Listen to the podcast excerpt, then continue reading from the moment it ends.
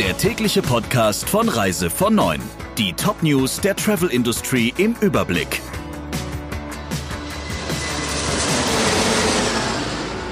Ich bin Jennifer Hess. Einen schönen guten Morgen. Ab morgen gilt eine Testpflicht für Urlauberinnen und Urlauber, die aus Corona-Risikogebieten zurückkommen. Bundesgesundheitsminister Jens Spahn hat eine Anordnung erlassen, die jeden Reisenden aus einem Risikogebiet dazu verpflichtet, sich auf das Virus testen zu lassen. Dafür wurden bundesweit vor allem an Flughäfen Testzentren eingerichtet. Die Tests sind kostenlos. Wer aus einem Risikogebiet kommt und sich nicht testen lässt, muss mit einem Bußgeld rechnen. Von der Debatte, wer sich einen Urlaub leisten kann, soll auch den Test selbst bezahlen, hält Spahn nichts. Das sei in etwa so populistisch wie die Ansicht, wer sich den Skiurlaub leisten kann, kann sich auch das gebrochene Bein leisten, sagt er. Wir dürften die Frage des Testens nicht zu einer sozialen Frage machen. Unter anderem hatte der Tourismusbeauftragte der Bundesregierung Thomas Bareis die kostenlosen Corona-Tests kritisiert. Lufthansa erwartet, dass erst in einigen Jahren wieder ein Vor-Corona-Level erreicht werden kann. Wir erleben eine Zäsur des globalen Luftverkehrs, sagt Lufthansa-Chef Carsten Spohr. Im zweiten Quartal hat Lufthansa 1,5 Milliarden Euro Verlust eingefahren. Vor 2024 rechnen wir nicht mehr mit einer Rückkehr der Nachfrage auf das Vorkrisenniveau, sagt Spohr. Vor allem bei Langstrecken werde es keine schnelle Erholung geben. Von April bis Juni ist die Zahl der Fluggäste gegenüber dem Vorjahr um 96 95 Prozent eingebrochen. Bei der geplanten Verkleinerung kommt Lufthansa wohl auch nicht um betriebsbedingte Kündigungen herum.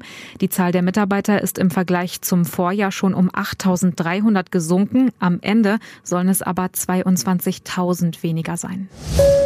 Die Kanarischen Inseln versichern ab dieser Woche als erste Region Spaniens alle Urlauber kostenlos gegen zusätzliche Kosten im Falle einer Corona-Infektion während des Urlaubs.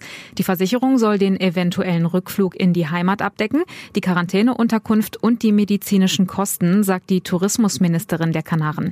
Die Police wird durch eine Kooperation der kanarischen Tourismusbehörde mit der AXA Spanien Gruppe möglich. Voraussetzung ist, dass der oder die Betroffene nicht gewusst hat, dass er sich schon vor Reiseantritt mit dem Virus angesteckt hat. Ägypten drängt auf ein Ende der Reisewarnung, nachdem das Auswärtige Amt die Reisewarnung für vier türkische Urlaubsgebiete zurückgenommen hat. Botschafter Khaled Galal Abdelhamid versteht nicht, warum Ägypten anders behandelt wird als die Türkei. Er hat der DPA gesagt, dass er nicht um einen Gefallen bittet. Die ägyptische Regierung habe die Region Matru am Mittelmeer, Urgada und Sharm el-Sheikh mit null Infektionen als sicher ausgewiesen. Und es gebe auch weitreichende Sicherheitsvorkehrungen für die Touristen. Italien droht Ryanair wegen Corona-Verstößen mit einem Flugverbot.